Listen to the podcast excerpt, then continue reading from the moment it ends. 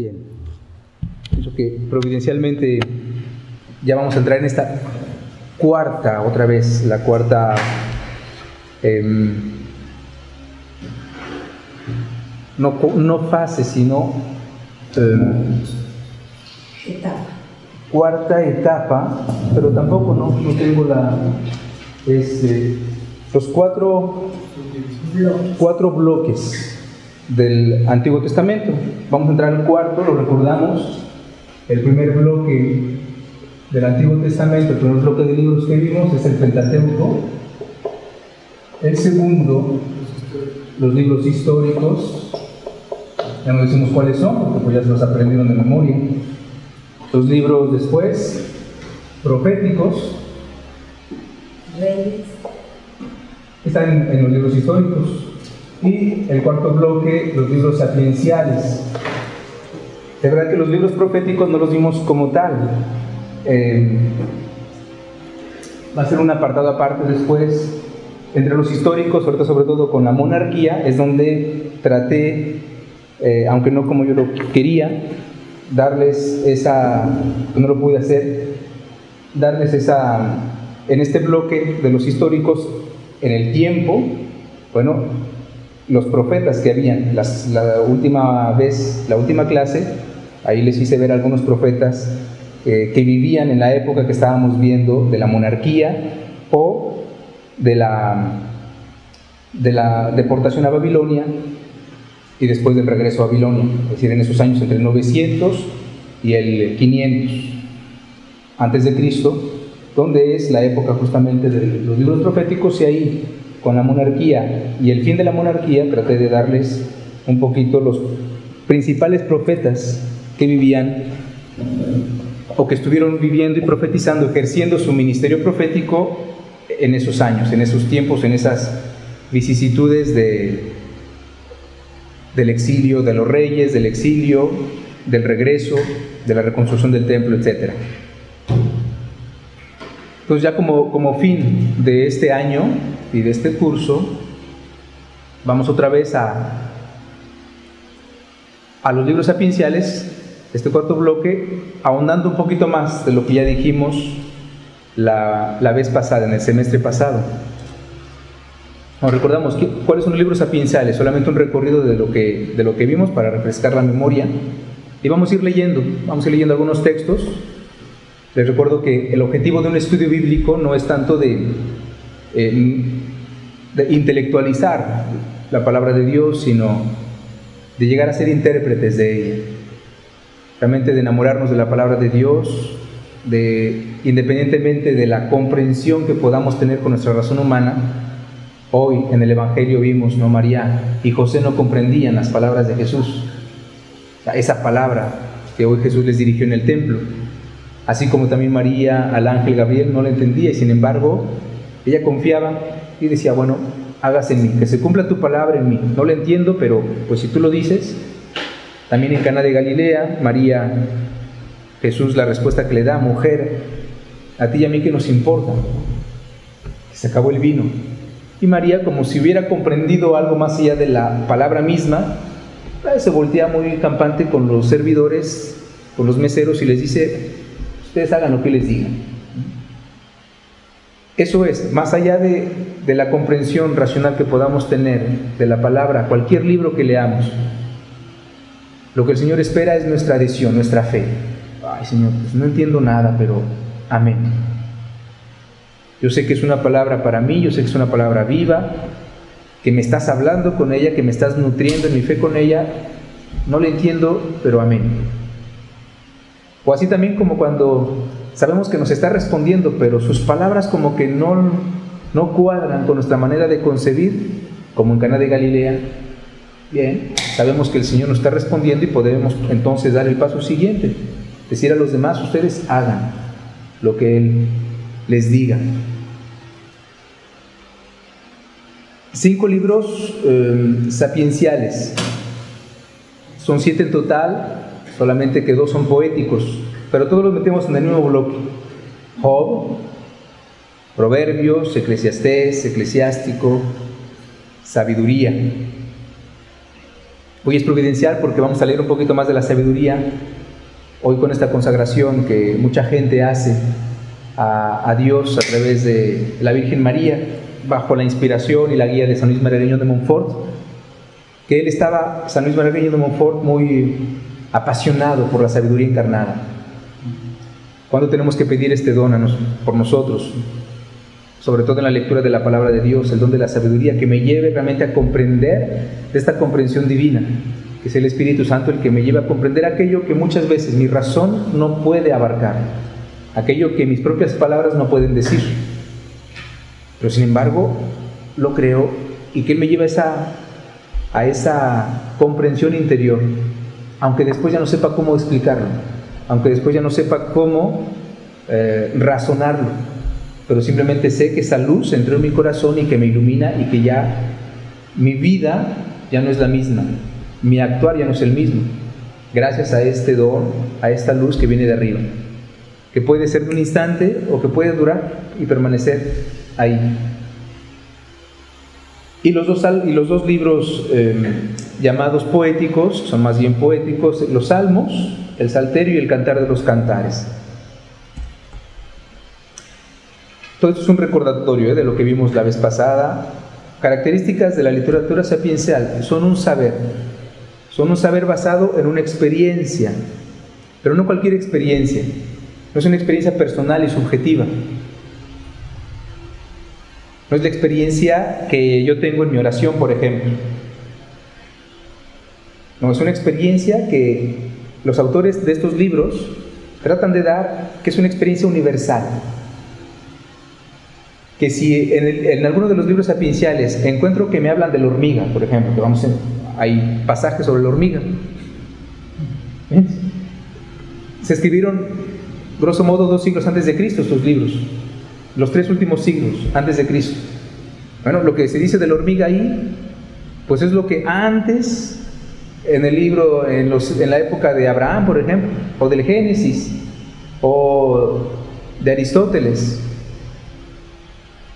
Es la misma realidad. Es decir, la misma, la verdad que se nos dice de la hormiga, de la piedra o del trabajo, es la experiencia que todos los hombres de todas las épocas han hecho. Por eso es una sabiduría, es un saber basado en experiencia, pero una experiencia universal. ¿Por qué? Porque trata de transmitirnos la verdad. Por eso no conoce fronteras geográficas ni religiosas esta sabiduría. No solamente para los que recibieron la revelación, para el pueblo judío, no solamente para los hombres piadosos, no solamente para los de Galilea, de la zona de la Tierra Santa, no. No conoce fronteras ni religiones esta sabiduría que nos transmiten estos libros. También es un saber que se nos enseña, que se nos transmite a través de fórmulas sencillas, como la sabiduría popular. Camarón que se duerme, yo digo la primera parte y todo el mundo se sabe la segunda. Así también estos libros nos transmiten esta sabiduría eh, a través de fórmulas, formulaciones muy sencillas. Son sentencias, eh, proverbios. Por ejemplo, si tomamos el libro de los proverbios y veremos cómo, cómo se nos van transmitiendo. Si tomo así al azar el libro de los proverbios,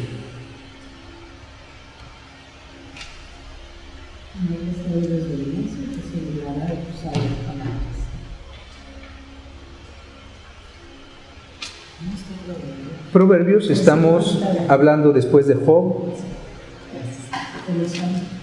Ahí tenemos los proverbios.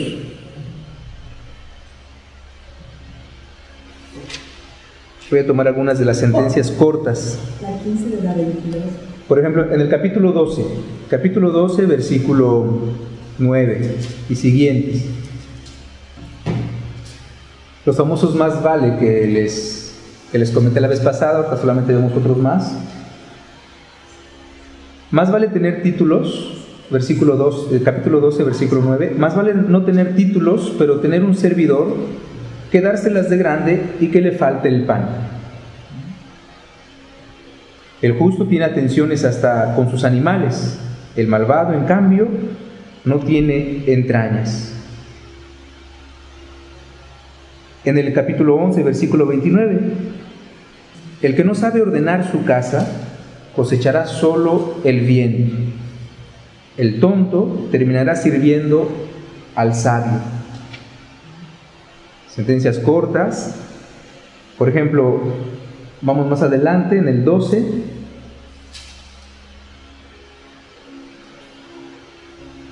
No, 14, versículo 29. Es una muy buena para los enojones. El que demora en enojarse da muestra de inteligencia. El que no se domina manifiesta su locura.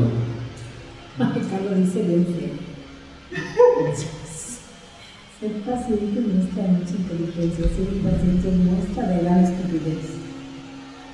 El que demora en enojarse muestra inteligencia. Ven, San Pablo nos dirá en la carta a los Efesios, enójense pero sin pecar. Enójense pero sin cometer tonterías. No sean insensatos. Hay una manera de enojarse. Enojarse humanamente, con inteligencia. Ah, humanamente. O sea, dominar las pasiones. La ira es una pasión. Bueno, domínala. Es inevitable no enojarnos.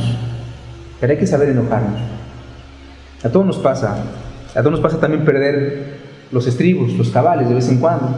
He ahí una enseñanza de los libros sapienciales.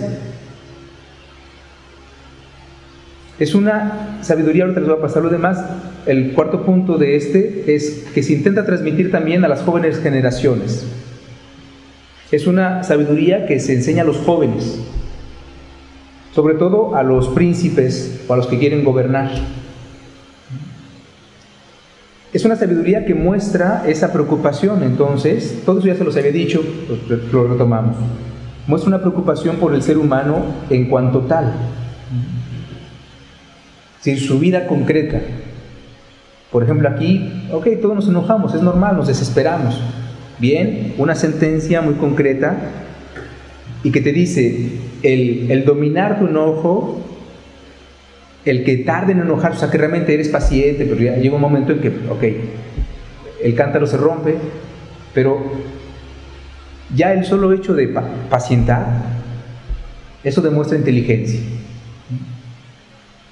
Y normalmente eso, eso te va forjando y el día que llegues a explotar, el día que llegues realmente a enojarte, será por cuestiones realmente importantes, no por cualquier cosa.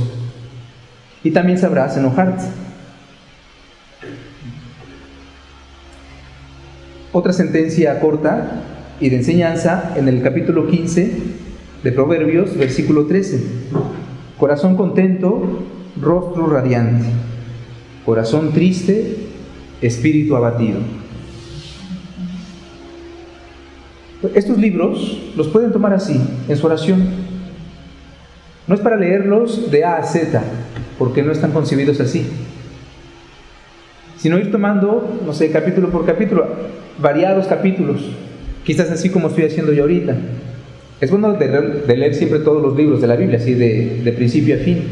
Pero hay libros como estos que, no son propicios tampoco a leer eh, de A a Z, se pueden ir viendo, vas encontrando temáticas, ya las islas grandes, ya te van más o menos poniendo los entitulados, grosso modo de qué, de qué, este, de qué títulos, temáticas de los propios libros. Los proverbios casi no, pero sobre todo el Sirácides o la sabiduría, que ya te van dando títulos sobre, sobre los capítulos. Nosotros que estamos, que buscamos esta sabiduría, leamos por ejemplo la verdadera inversión, capítulo 23. 23-23, compra la verdad, no la revendas, adquiere la sabiduría, la instrucción y la inteligencia.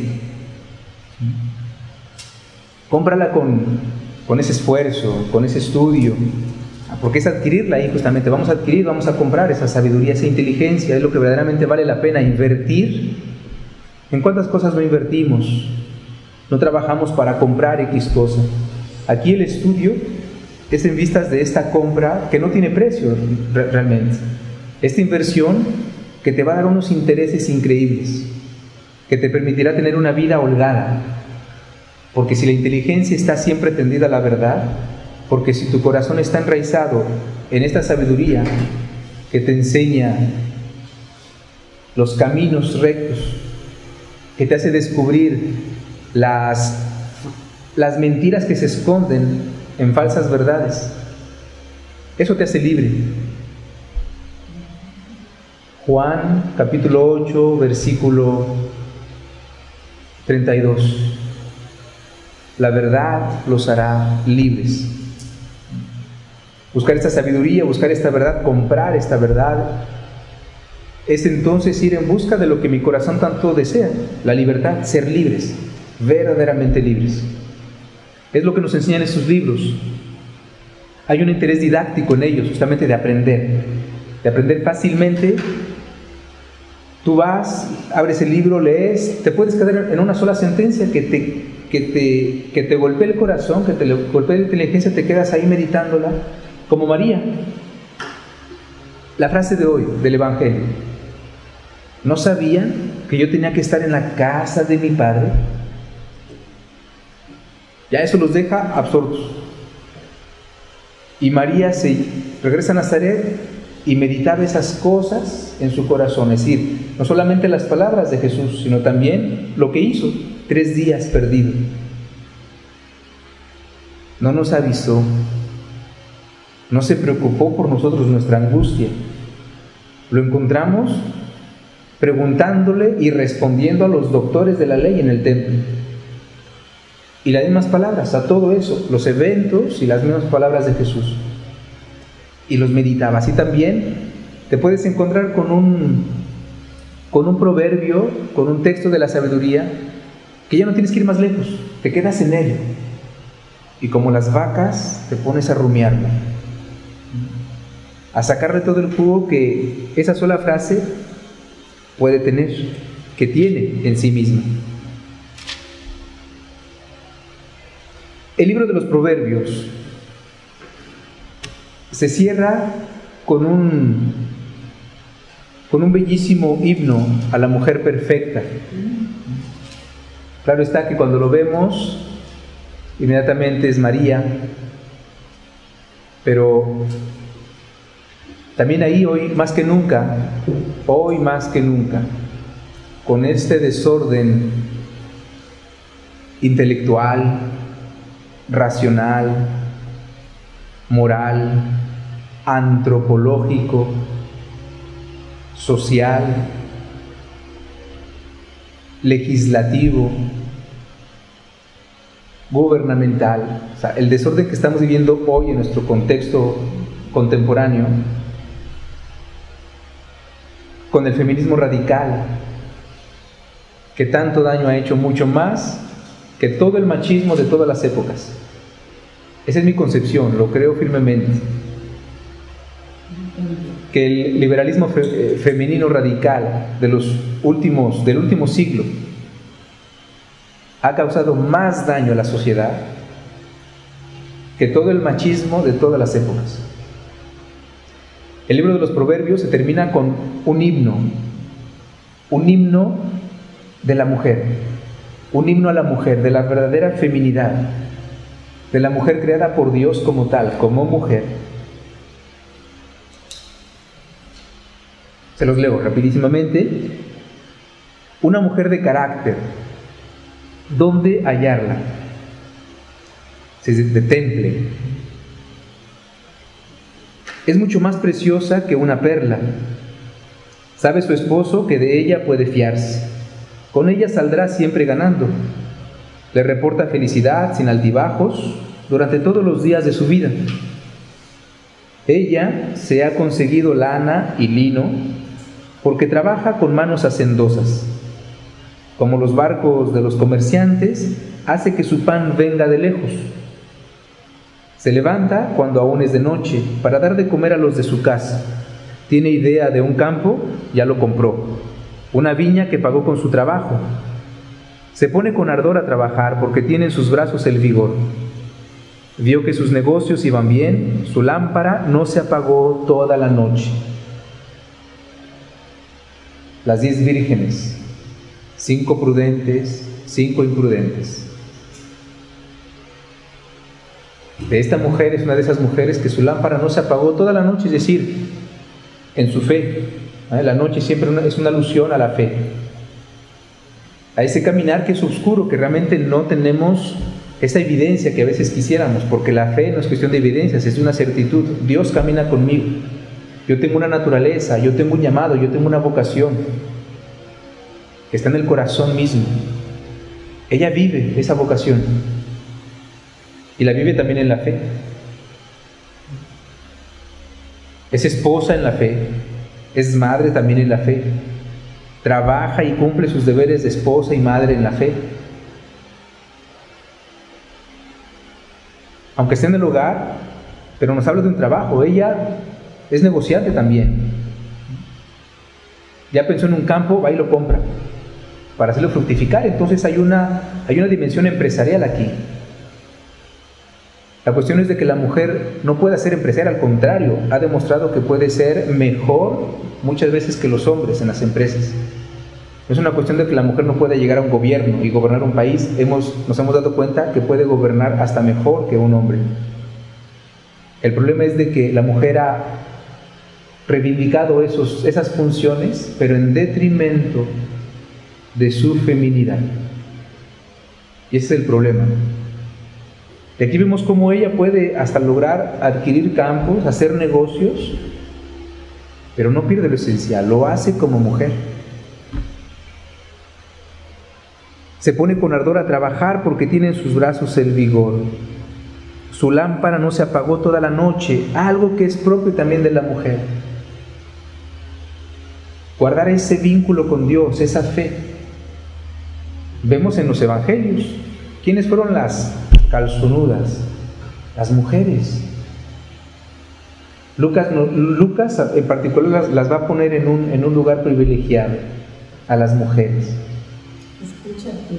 Y ahí vemos como ellas, es el único que nos transmite eso Lucas.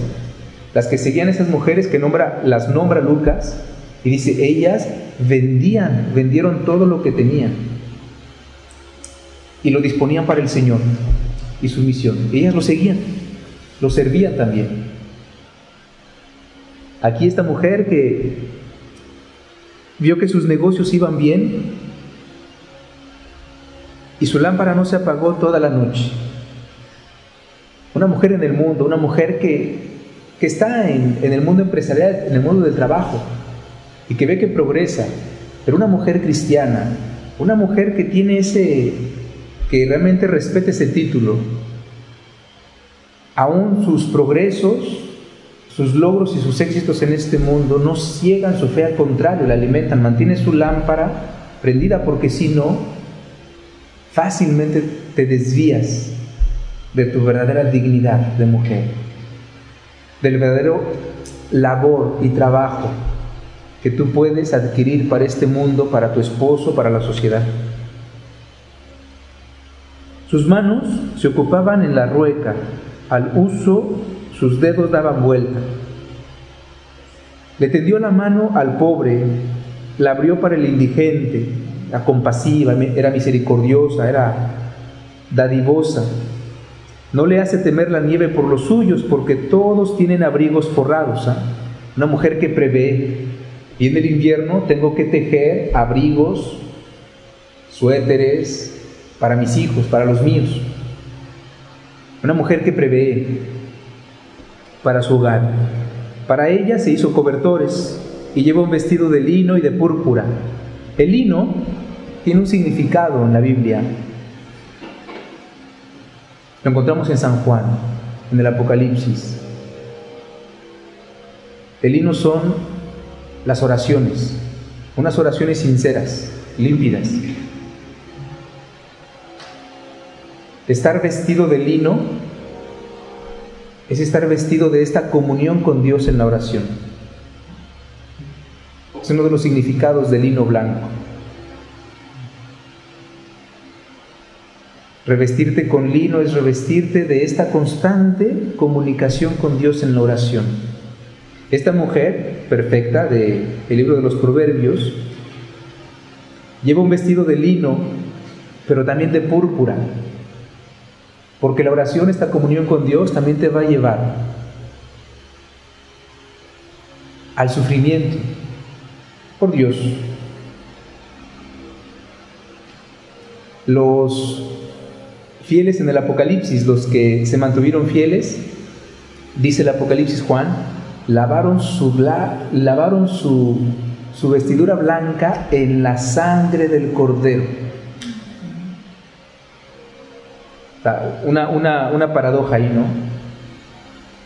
Lavaron en la sangre del cordero y quedó blanquísima. La sangre es roja, no lava, no purifica, no te deja más blanco, al contrario, te lo mancha y la sangre ya no se quita.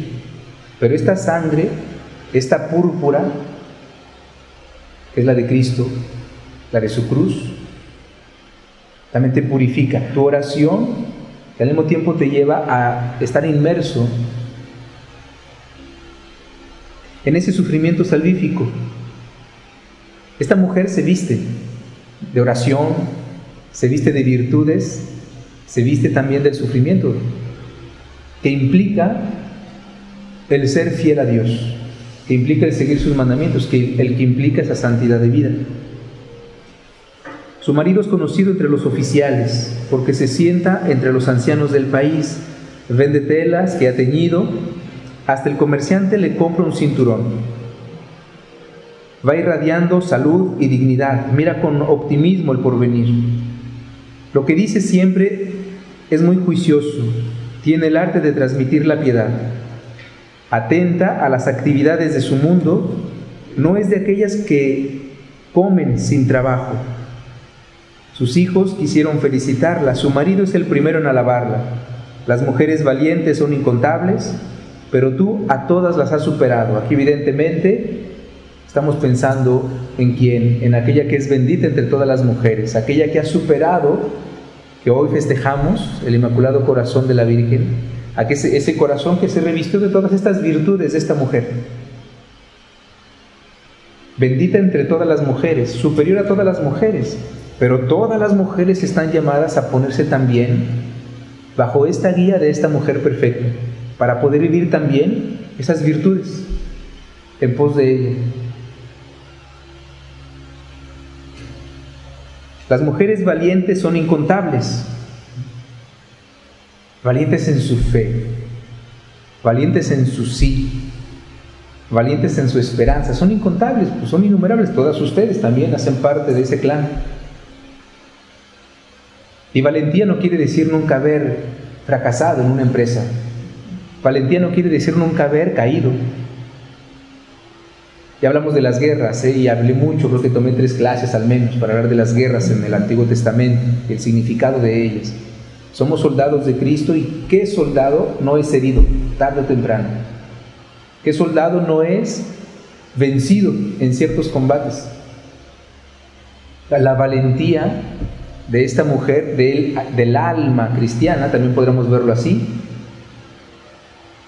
hay incontables almas valientes, incontables mujeres valientes, pero ella la supera todas, la valentía de María. El encanto es engañoso para quienes se dejan llevar por la apariencia solamente. Es verdad que las mujeres tienen un encanto que es propio. Por eso, por eso David cometió tales fallas, por eso Salomón también nos dice el texto, es que su corazón estaba tan, era tan débil para las mujeres. Ante sus encantos todo se derritía y, ya dejaba de pensar y su sabiduría ya se veía opacada. Pero el encanto es engañoso, la belleza pasa pronto. Entonces, todas las virtudes que esta mujer tiene son interiores en primer lugar. Lo admirable en una dama es la sabiduría. Lo admirable en una dama, en una verdadera mujer, es la sabiduría. ¿Y qué nos dice esta sabiduría? Ahorita lo leeremos un poquito más del libro de la sabiduría misma. Aquella que pone a Dios en primer lugar. Aquella que deja que esta sabiduría se encarne en ella. Es la misma palabra. Es, es Dios. Es también el orden de las cosas, el orden de la vida, es respetar tu dignidad, etc. Reconozcan el trabajo de sus manos, un público homenaje merecen sus obras. Bien, claro que este pasaje es uno de los que la iglesia siempre ha em, ha atribuido a la Santísima Virgen. Pero también con ello invita a todas las mujeres a, a reconocerse tal, a reconocerse como mujeres, a buscar, encarnar y vivir en su vida pues esa vocación sublime.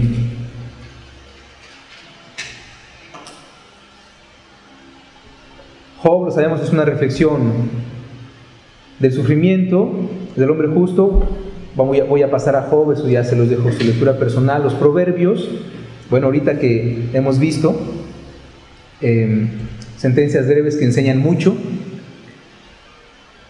El Eclesiastés o libro de Coelet, para no confundirlo con el eclesiástico, a causa del título, los podemos confundir fácilmente y, eh, son libros diferentes. El Eclesiastés es el Coelet, que es esta reflexión a voz alta sobre el absurdo, vanidad de vanidades, todo es vanidad, pero que realmente, aunque pueda parecer al inicio un libro eh, pues que te deprime al final, ¿no? No, es un libro que al contrario te llena de esperanza. El eclesiástico, el Sirácides, todas las enseñanzas de los sabios en una síntesis que trata de hacer el autor, y la sabiduría, ese tratado de la divina sabiduría encarnada. Y pues ya que hoy em, hicimos esa consagración a la Virgen María, a Jesús, a través de la Virgen María, la sabiduría encarnada, em, Jesús, vamos a leer algunos pasajes de la sabiduría también para ver qué es lo que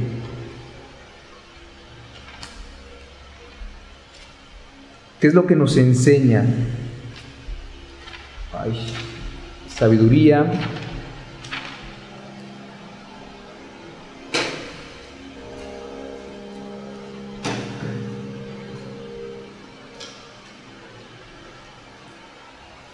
¿Ya lo encontraron? Yo no.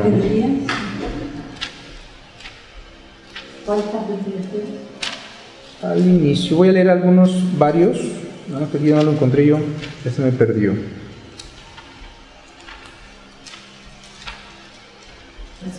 sabiduría. ¿Después del Eclesiastés? No está. Después. La mía está. Sí, sus Biblias van a tener también, es algo que quizás no les dije, van a estar divididos, van a estar puestos en diferentes lugares, muchas veces en sus Biblias. Entonces no van a estar tampoco seguidos, así como lo estoy poniendo ahorita. Eh, en esa la que tengo, por ejemplo, no la sabiduría me lo pusieron hasta después de Baruch. ¿Mm?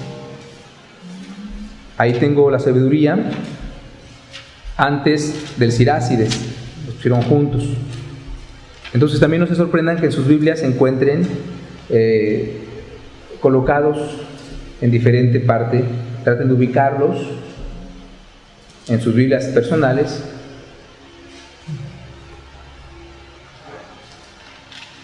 Entonces, la sabiduría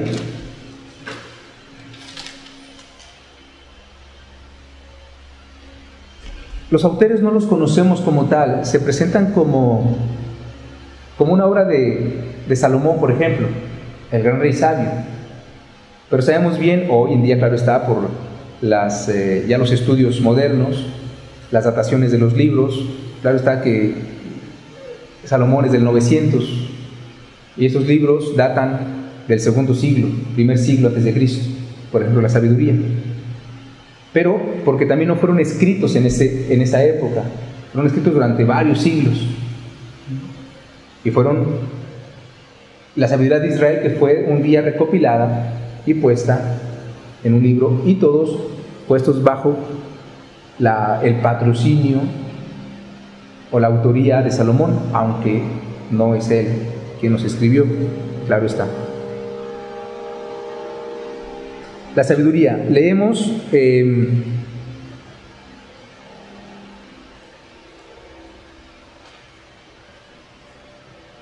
la sabiduría.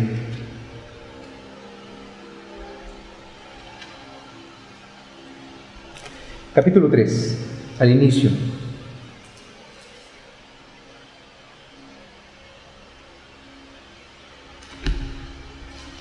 No, mejor, un poquito antes.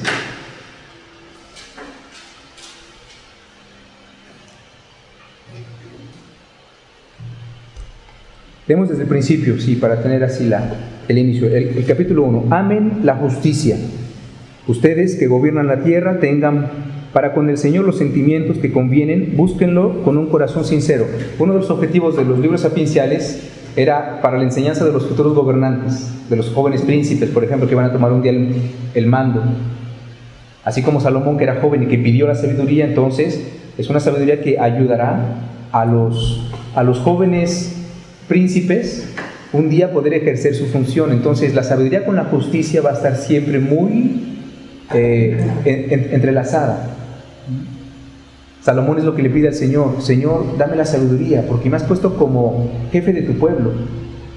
Dame la sabiduría para saber gobernarlo, para saber dirigirlo con justicia. Lo propio de un gobernante es buscar la justicia, que a cada uno se le dé lo que es debido, de instaurar ese orden. Entonces, sabiduría, orden, justicia es un trinomio que, que van de la mano. Por eso aquí amen la justicia. Amar la justicia es enfocarte en la sabiduría. Buscar la sabiduría es en vistas de establecer la justicia. La primera justicia, ¿cuál es? Lo mismo, dar a Dios su lugar. Es el primer acto de justicia, el más fundamental. Dale a Dios su lugar. Date tú tu lugar dale al otro su lugar.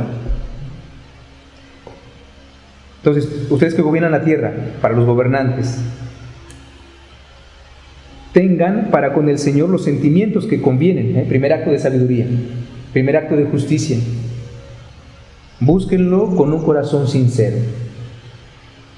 Porque se deja encontrar por los que no lo provocan, se manifiesta a los que le tienen confianza. Sepan que los razonamientos tortuosos alejan de Dios. La omnipotencia pondrá en su lugar a los insensatos que la ponen a prueba. La sabiduría no entrará en un alma mal dispuesta, ni habitará en un cuerpo esclavo del pecado. Ahí desde el inicio va poniendo el orden. Un alma mal dispuesta, un alma que realmente no quiere empeñarse en buscar la verdad.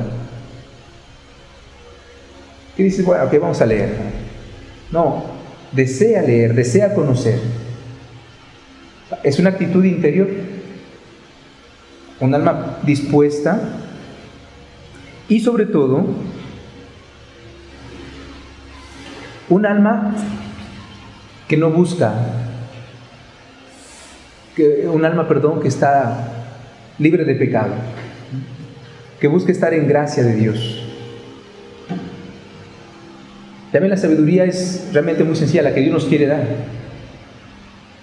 Irnos a confesar es de las cosas más sabias que podemos hacer. Humillarnos ante Dios, pedir perdón. ¿Por qué? Porque ese acto nos lleva a recibir su misericordia, porque Él nunca nos va a condenar. En este mundo nunca. Mientras nos arrepintamos y le pidamos perdón con sinceridad, con un corazón contrito y humillado, es el trono de la misericordia, nos dirá la carta a los hebreos. Acérquense al trono de la misericordia, donde recibirán eso, misericordia infinita, verdad, libertad. El libro de la sabiduría al inicio así nos lleva. ¿Quieres que la sabiduría entre en ti? Bien, sométete a Dios, que tu cuerpo no es esclavo del pecado, el Espíritu Santo que nos educa huye de la duplicidad, rechaza entonces los pensamientos estúpidos, porque Él se paraliza frente a la maldad. La sabiduría es un espíritu que ama a los hombres, pero no dejará sin castigo a los que blasfeman, porque Dios conoce sus pensamientos íntimos, ve claro en su corazón y escucha sus palabras, porque el Espíritu del Señor replete el universo y mantiene su unidad. Conoce pues todo lo que se dice. Por eso, cualquiera que tome una decisión injusta no puede escapárselo. No quedará sin sanción. Esto lo, lo reducirá al silencio.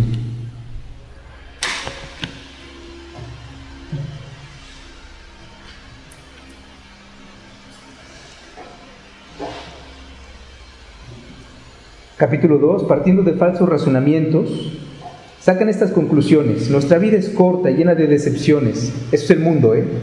Es aquellos que no buscan la sabiduría, aquellos que siguen simplemente la corriente del mundo. Que como decía Oscar Wilde, la mayor parte de la gente es otra gente. Porque siguen simplemente las opiniones, las opiniones del común, porque se visten como los demás se visten, porque hablan como los demás hablan, porque piensan como los demás piensan, porque no piensan, justamente, por ellos mismos. La respuesta es el capítulo 2 de la sabiduría, dice, esos, esos hombres, partiendo de falsos razonamientos, sacan estas conclusiones. Nuestra vida es corta y llena de decepciones Tendremos un fin y será sin remedio. Nunca se ha visto que alguien haya subido del mundo de los muertos. Nacimos por pura casualidad. Y cuando lleguemos al final será como si no hubiésemos existido. Nuestro soplo vital no es más que el vapor de nuestro aliento. Nuestros pensamientos salta como una chispa del latido de nuestro corazón. Cuando llegue a extinguirse, el cuerpo regresará al polvo y el espíritu se dispersará como una bocanada de aire. Las ideologías modernas, ideologías ateas que mataron a Dios y matan también al espíritu humano, que te dicen exactamente ese lenguaje. Dios está muerto. Esta vida es todo lo que hay. Cuando muera se acaba todo esto.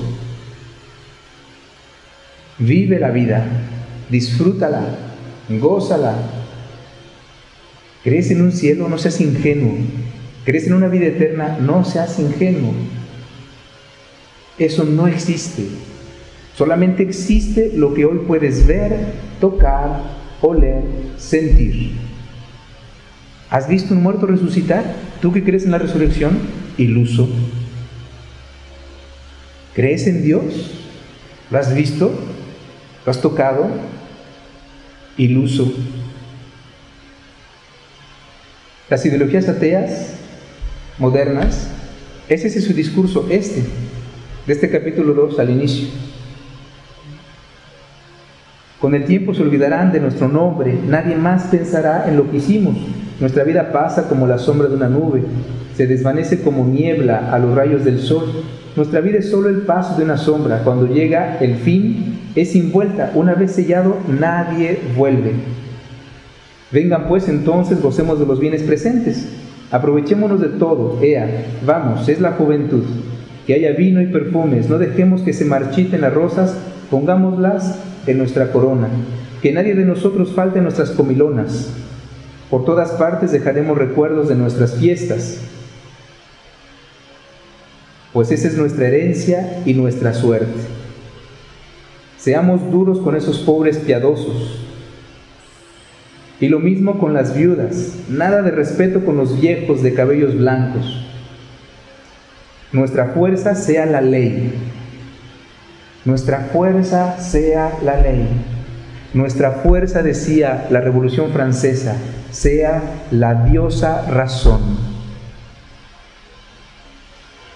Libertad, igualdad, fraternidad, pero sin Dios, es decir, sin Padre. Seamos hermanos, pero sin papá. que la ley sea nuestra fuerza. La debilidad es prueba de que uno no sirve para nada. Nietzsche fue lo que escribió. La misericordia es la peor de las debilidades. La misericordia es la peor de las debilidades. la piedad. Esos hombres merecen ser expulsados de este mundo, decía Nietzsche, refiriéndose a los cristianos. No, la, la ley, la diosa razón, la ley de mi razón es la que debe de gobernar. Acabemos con esa debilidad y que se imponga solamente esta ley. Cuando leemos este, este, este segundo capítulo de la sabiduría y cuando somos conscientes de lo que las ideologías modernas, las filosofías ateas han promulgado los últimos tres siglos, es actualísimo. La podemos realmente calcar, casi casi, estas palabras con, con lo que hoy estas ideologías han hecho de, nuestros, de nuestro mundo y por lo cual estamos hoy padeciendo terriblemente lo que estamos padeciendo. Vamos a una pausa y regresamos a la